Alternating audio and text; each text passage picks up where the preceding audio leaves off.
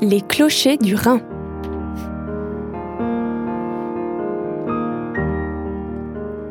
Bonjour et bienvenue dans Les Clochers du Rhin, un rendez-vous qui vous permet une immersion dans l'univers des personnes engagées de la vie chrétienne de Strasbourg et ses environs.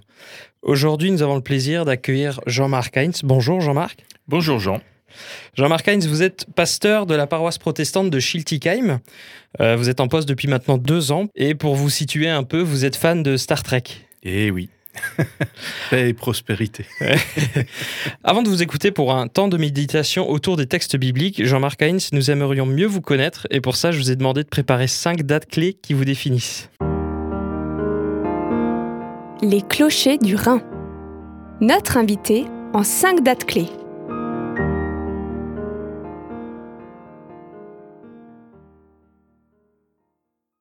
Les dates clés sont toujours un peu difficiles à trouver puisque, en fait, une vie est peut-être euh, comprise comme une succession de dates qui parfois se dépassent les unes des autres. Donc, est-ce que euh, on pourrait commencer d'abord par la naissance, comme ça, ça fait très euh, individuel, individualiste, égocentrique et tout ce que l'on veut.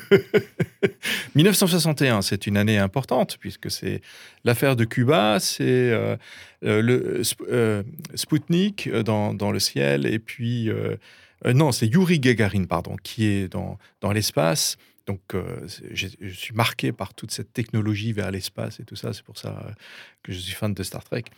Et puis donc ma naissance qui arrive comme ça, euh, d'une manière un peu particulière, le jour de l'ascension.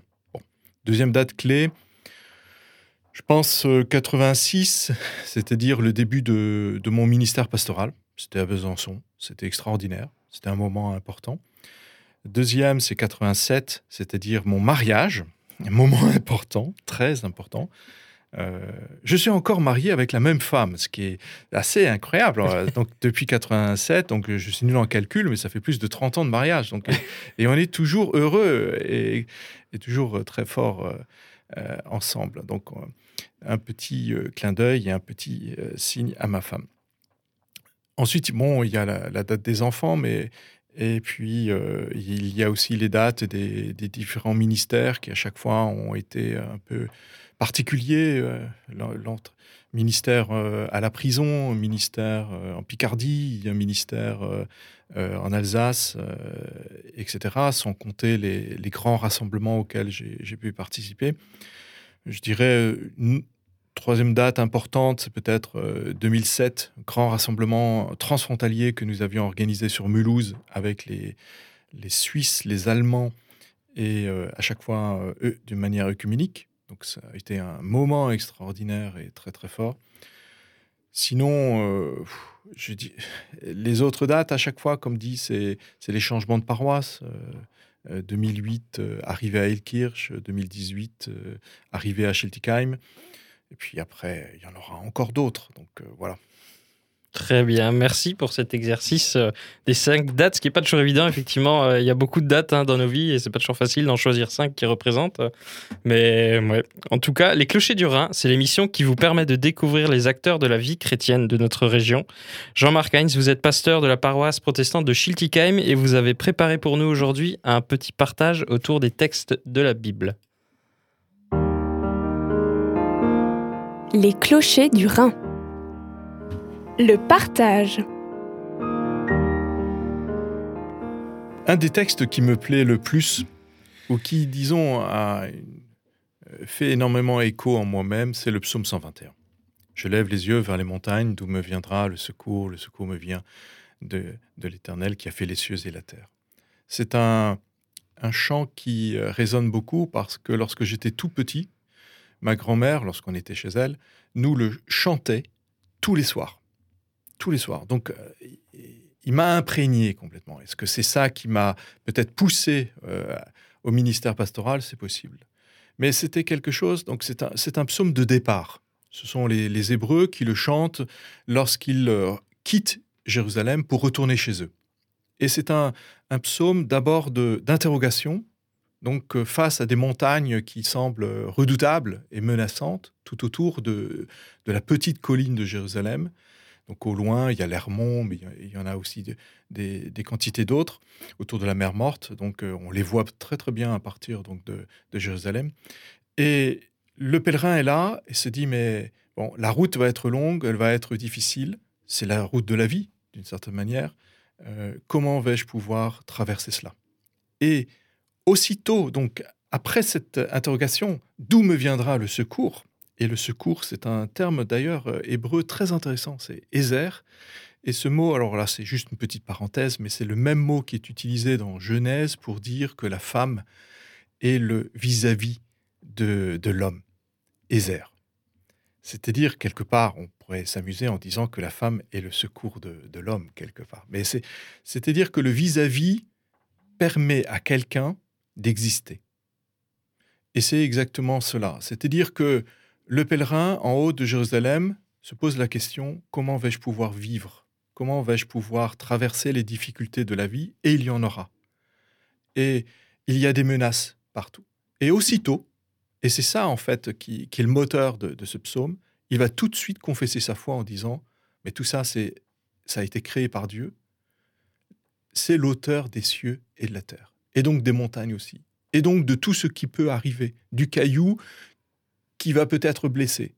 De, euh, de la gorge euh, qui est peut-être trop profonde. Et qu'importe. Il est là, il accompagne. Puis le texte continue il sera ton compagnon, c'est le gardien d'Israël. Et tout à la fin, il est dit, l'Éternel gardera ton départ et ton arrivée.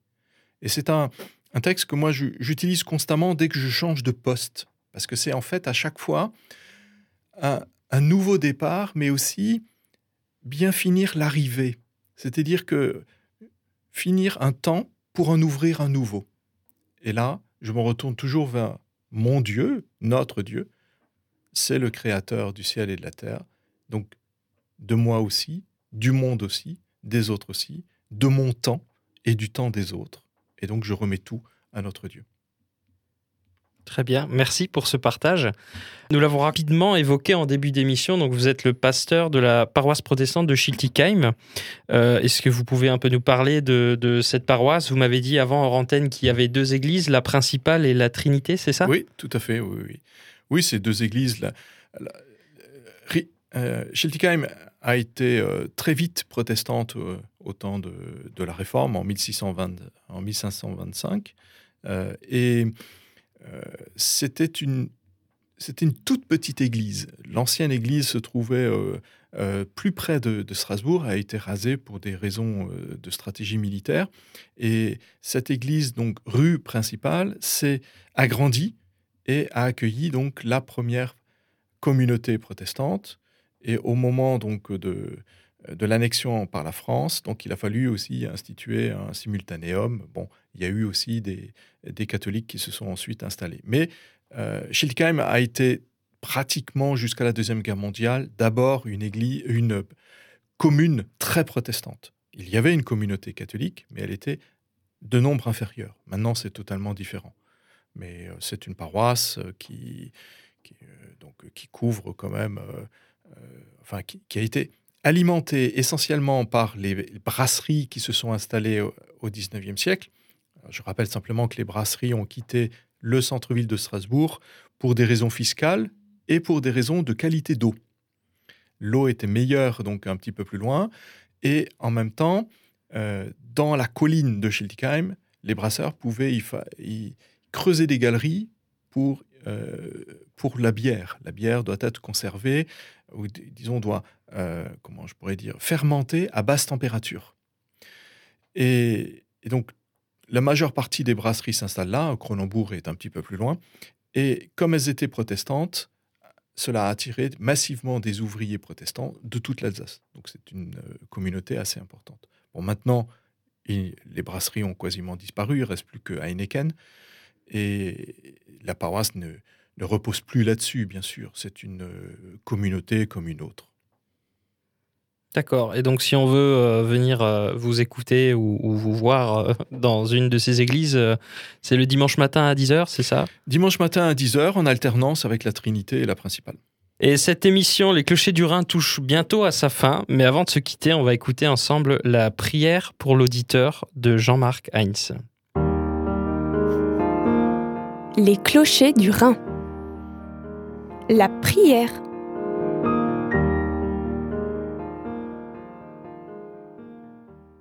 Seigneur, nous nous tournons vers toi.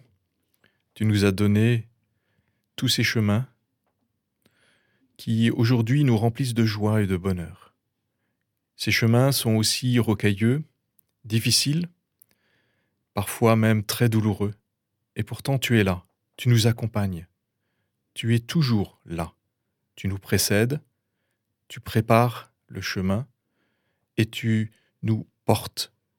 Oui Seigneur, tu es vraiment, comme dit le psaume 21, le gardien d'Israël, le gardien de notre vie, le gardien de notre avenir. Amen. Merci beaucoup, Jean-Marc, d'avoir été avec nous, d'avoir fait le déplacement jusque, jusque chez nous dans cette période de Covid euh, et de crise sanitaire, on peut dire. Euh, on vous souhaite en tout cas un bon retour. Vous m'avez dit avant que euh, on peut retrouver les infos de votre paroisse sur une page Facebook, c'est ça? La page Facebook de la paroisse protestante de Schiltigheim. Tout à fait. Super. Eh bien, merci beaucoup. Euh, vous avez écouté euh, Les Clochers du Rhin, le rendez-vous qui donne la parole aux personnes engagées de la vie chrétienne de Strasbourg. On vous remercie encore, Jean-Marc, d'avoir participé. Et on se retrouve très prochainement dans un nouvel épisode des Clochers du Rhin. Les Clochers du Rhin.